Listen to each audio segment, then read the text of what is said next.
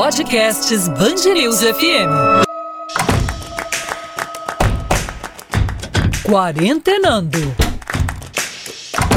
Seja bem-vindo, seja bem-vinda ao novo podcast da Band News FM. O Quarentenando é mais uma forma para você se informar sobre a pandemia do novo coronavírus. Aqui você ouve entrevistas com especialistas de várias áreas para ter informações seguras sobre esse assunto. Eu sou a Gabriela Maier, apresentadora do Band News FM 2 a 2. Te convido a vir com a gente.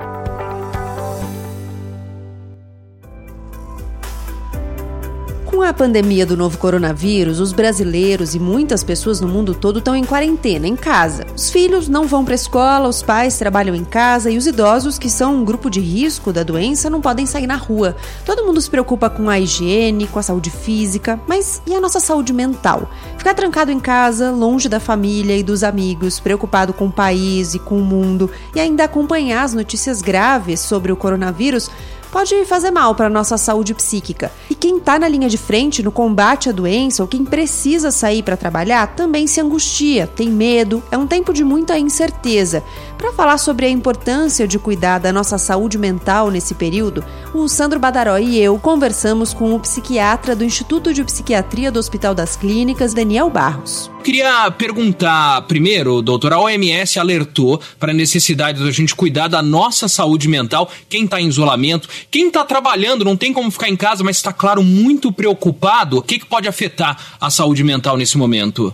Olha, Sandro, uma das coisas que mais tem afetado uh, as pessoas atualmente, com certeza não é o coronavírus, mas é, é o, as mensagens desses grupos de, de terror, né? Então a gente fica assim contando morte uma a uma, e aí a notícia de que alguém do bairro pegou e que não sei quem está entubado. Quer dizer, são coisas que não ajudam a gente, não ajudam o ouvinte que está em casa, que está trabalhando, enfim, em nada, porque a gente não é epidemiologista, a gente não vai é, tomar nenhuma decisão pública, uh, a gente não vai lavar a mão mais ou menos por causa disso, e o nosso cérebro fica sendo bombardeado que, com uma mensagem de olha, ó o perigo, ó o perigo, ó o perigo, e a gente vai ficando ansioso, a gente vai ficando angustiado e a gente pode adoecer. Então, eu tenho proposto né, o, o, o gerenciamento muito é, é, responsável das notícias, sabe? Assim, de, de, como a gente recebe, de como a gente compartilha, aquilo que a gente envia, aquilo que a gente abre. É, eu acho que esse é um esse é um grande perigo que está fazendo muito mal para a saúde mental de quem está confinado, de quem não está confinado, de quem está isolado, de quem está trabalhando, acho que de todo mundo. Doutor Daniel, será que o senhor nos ajuda com algumas dicas do que a gente pode fazer nesses dias de isolamento social, o que a gente pode fazer dentro de casa, estando sozinhos, para ajudar a amenizar a angústia e a ansiedade? Olha, Gabi, sabe que eh, eu estava dizendo, né, que é, em, em, outros momentos que esse agora é, é o novo normal. Né? Agora, agora é assim. Então a gente tem que criar novas rotinas que para esse, esse novo contexto. E, e uma coisa que eu percebo é que quando a gente deixa a vida correr solta, no automático, né? A gente vai vendo cada dia e etc. A gente, por exemplo, lembra de ligar para a mãe ali, de vez em quando, liga quando lembra, ou para o irmão que está longe, liga quando lembra, liga de vez em quando. Não dá mais para ser assim. Agora tem que ter protocolo, igual agora tem que ter assim, né, agenda. Então vamos nos falar todos os dias a tal hora, ou vamos nos ligar duas vezes por dia, ou a cada dois dias, enfim. É, tem que estar mais ou menos numa, num cronograma, sabe, numa agenda. A gente não pode deixar correr solto, porque se deixar correr solto nessa vida de exceção que nós estamos vivendo agora, a gente pode se perder. Então, é, essa é uma dica de ouro para quem está em, em de alguma maneira isolado, né? Pode a pessoa não estar tá necessariamente em quarentena, mas ela já está assim no, no, na sua prática de distanciamento social, mora sozinha, enfim, estabelecer conexões. Estabelecer conexão não é necessariamente ir no bar na happy hour, até porque né, os bares estão fechando. Uh, estabelecer conexão é ligar, telefonar, ouvir a voz, ouvir o timbre do outro, como é que está, se possível ainda, né, tiver mínima intimidade com a tecnologia, fazer uma chamada de vídeo, ver o outro no olho, ver a expressão facial, é, é, compartilhar um sorriso, compartilhar uma lágrima, enfim, essa sensação de que você não está sozinho, você pertence a um grupo, você está conectado, pode fazer muito bem para todos nós nesse momento. Doutor, uma pergunta pode parecer meio simples, mas é muito diferente, ainda mais nesse momento com a tecnologia que a gente tem. Um contato via vídeo, FaceTime, Skype, faz diferença em relação à ligação? Ver o outro muda alguma coisa? Muda bastante. É, é assim, o pior é não, não conectar com ninguém. Em segundo lugar, né, é melhor do que não conectar, conectar por mensagem de texto, é melhor do que ficar sozinho, mas o telefonema é melhor que a mensagem de texto e o contato visual é melhor do que o telefonema, porque a gente vai com essa, esse movimento, né, que eu estou dizendo aqui, se aproximando do que é um contato real. E quando a gente fala olho no olho, a gente tem a troca da comunicação não verbal né? É, o que acontece um pouco já no telefone, porque é, a gente ouve o timbre da voz da pessoa, os ouvintes não estão me vendo agora, mas é, eles entendem melhor o que eu estou falando, porque eles entendem a minha entonação, se eu estou assustado, se eu estou tranquilo, se eu estou passando uma mensagem de calma, uma mensagem de preocupação, isso está na voz, mas isso também está no olhar, isso também está na expressão visual, isso também está no nosso rosto. Né? Então, é, quando a gente pode e tem a possibilidade de esse contato visual, isso é melhor.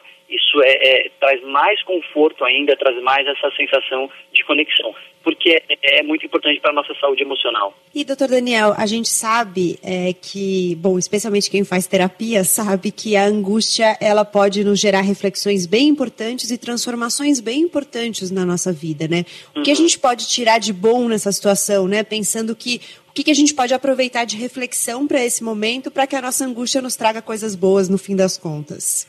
Perfeito, Gabi. É, de fato, assim, a gente sabe que o momento de crise é um momento de reflexão. Quando você está ali, tudo indo bem, está todo mundo empregado, todo mundo ganhando seu dinheirinho, todo mundo para happy hour, ninguém para para pensar em nada, né? É, você para para pensar se você termina um namoro, se acaba o casamento, se alguém morre na família, aí você fala, opa, peraí, o que, que eu estou fazendo, o que, que eu quero, quais são minhas prioridades, quais são os, os meus valores. A gente está vivendo um experimento inédito, praticamente, que a sociedade inteira, de uma vez, está tendo que parar para pensar nisso. Né? Puxa, é, essa, essa vida que a gente leva é a vida que a gente quer levar mesmo? É, é assim que é? É nessa velocidade, é nesse ritmo? É, é essa a prioridade, é, são essas as brigas que eu quero comprar. Alguém me perguntou, né, como é que, que a gente vai conviver todo mundo junto e, e não vai ficar tendo aquelas discussões bobas. Eu acho que não vai, eu acho, eu acho né, vamos ver, que essas discussões bobas é, é, em quem você votou, em quem eu votei, para que time você torce, para que time eu torço, vão diminuir, porque diante dessa realidade nova, né, que, qual a importância real é, é, dessas questões menores, né, pessoais, assim.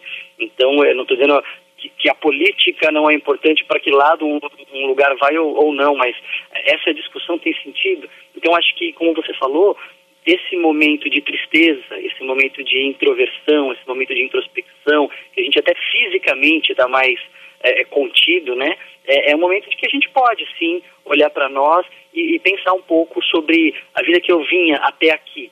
Eu fui obrigado a parar, e, e, quando eu sair daqui, como é que vai ser? É o que acontece com gente que sofre infarto, por exemplo, né?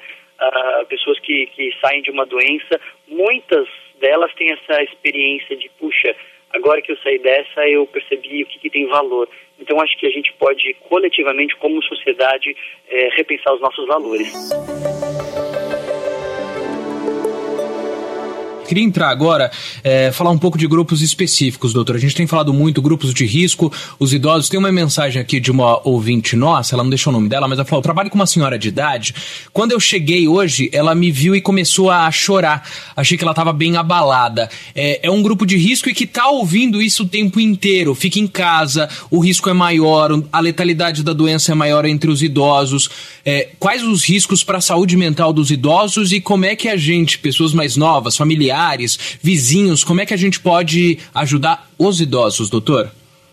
Pois é, é os idosos eles já sofrem com um pouco mais do que a gente, né? Ou bem mais até do que a gente, essa isolamento, né? É muito comum o idoso ficar meio esquecido lá, vai o cuidador, a família não liga, é, ele fica meio escanteado. Isso é terrível para a saúde mental sobretudo do idoso que já está mais vulnerável.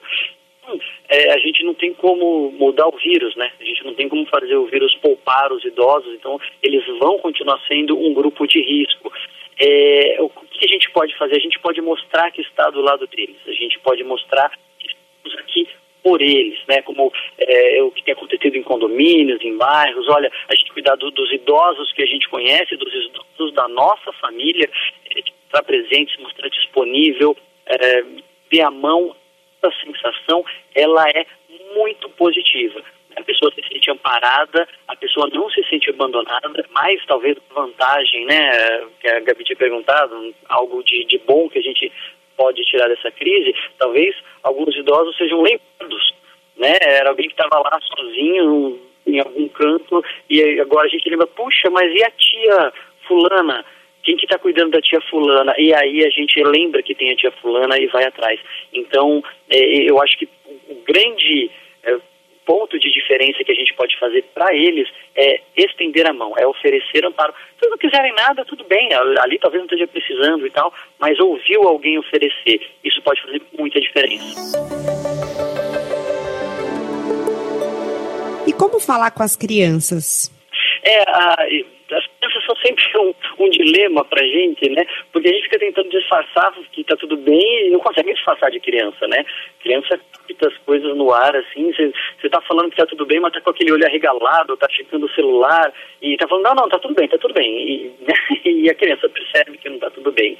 Então, é, fala pra criança que não tá tudo bem vai falar, lógico, na medida de, de, capacidade de compreensão dela. Olha, de fato, a gente está ficando em casa porque tem um vírus, as crianças já sabem o nome do vírus, já estão ensinando para a gente as coisas que eles ouvem. Então tem, tem sim, esse vírus, ele está é, é, espalhado no mundo inteiro, mas aí a gente pode falar para as crianças as verdades que a gente também tem que ouvir com relação ao vírus. Não, ele se alastra muito, tem bastante gente doente, mas a maioria das pessoas que pega a doença nem percebe que tem uma doença, quase ninguém fica grave, os poucos que ficam grave, muitos se recuperam, é, atinge mais os idosos, enfim. É, esses que são dados verdadeiros é, podem ser utilizados para tranquilizar a criança, porque é verdade, de fato, tudo isso que a gente está passando, isso é, é importante o ouvinte lembrar, a gente está passando, não é por nosso risco individual, está todo mundo dentro de casa por causa do risco da coletividade. A gente está fazendo isso para ajudar todo mundo, para ajudar o sistema hospitalar, que se todo mundo adoecer de uma vez não vai dar conta. Então, o, o nosso risco individual não é tão grande. Mas por que, que isso não é tão grande? Por que, que a gente tem que fazer isso? Tem que fazer isso para o bem do coletivo, né? Então, eu acho que a gente falar assim com as crianças ajuda. É igual cinto de segurança. Eu, eu escrevi um artigo que eu dava um, um, exemplo do cinto de segurança que fica bom para as crianças entenderem também. É, por que, que o papai põe você na cadeirinha? Por que, que a mamãe prende você no, no cinto e tal? Se a gente nunca bateu o carro, ou se bateu, infelizmente, mas bateu uma vez, mas as pessoas não, nunca teve um acidente grave. É, mas tem que pôr o cinto. Por quê? Ah, porque pode ser que alguém bata, e tem gente que bate. Como a gente não sabe quem vai ser, então todo mundo põe o cinto, todo mundo se protege e a coletividade, né, fica todo mundo melhor. Então eu acho que esses exemplos assim mais simples ajudam as crianças a se tranquilizar e no fundo ajuda a gente também, né? Vamos combinar.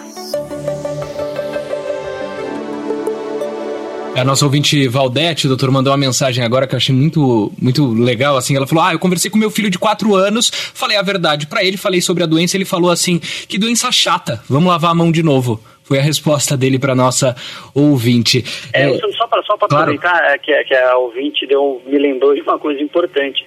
Na verdade, quando a criança pergunta, a gente normalmente devolve a pergunta para tirar dali, né? O que, que ela já sabe. Ah, o que, que é isso e tal? O que, que você já sabe? O que, que você acha que é?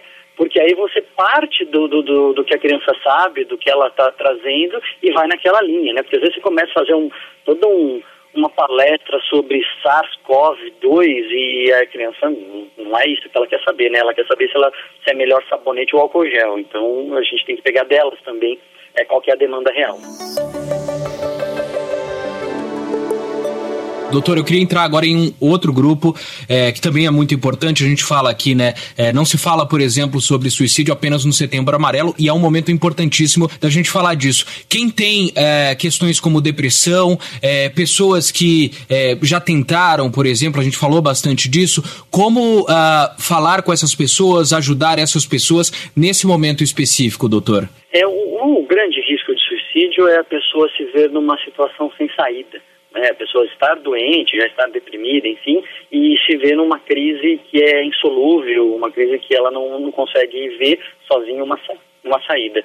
Então, puxa, você tem alguém na família, você sabe de alguém que é, atravessa esse problema, enfim, entre em contato para a pessoa sentir que, olha, primeiro que ela não está sozinha e dar aquela palavra de apoio que também é verdade, que diz o seguinte, isso vai passar. É ruim, é muito grave, é assim, a gente está passando um momento trágico da nossa história, mas a gente está passando por esse momento. E, e, e, estamos atravessando. Quem saiu na frente já está é, atravessando mais, né? Na China o pico de, de doença já diminuiu. É, enfim, ainda haverá sofrimento? Haverá, mas ele não é para sempre. Ele é transitório, é uma fase. Quando a pessoa tem essa sensação de que, primeiro, aquela crise é suportável, porque ela não está sozinha, porque tem gente com ela, porque é, ela ajuda os outros e os outros as ajudam, é, a crise já não é insuportável, ela consegue aguentar. E quando ela vê que a crise não é eterna, mas que vai ter uma saída, isso também ajuda que ela consiga atravessar essa fase. Então, é, é eu acho que é essa, essa grande mensagem que a gente tem que dar para as pessoas que têm esse risco, que têm é, esse histórico, né? Um pouco o papel de todos nós também. Bom, você ouviu aí algumas dicas, algumas estratégias do psiquiatra Daniel Barros para a gente cuidar da nossa saúde mental nesse tempo. Conversem com a família, conversem com os amigos, mantenham as conexões ativas, ajudem os idosos ou quem precisar da sua vizinhança. Solidariedade também vai bem para manter a nossa saúde mental firme e forte. Continue acompanhando o nosso podcast para ouvir mais conteúdos confiáveis sobre o novo coronavírus continue quarentenando com a gente.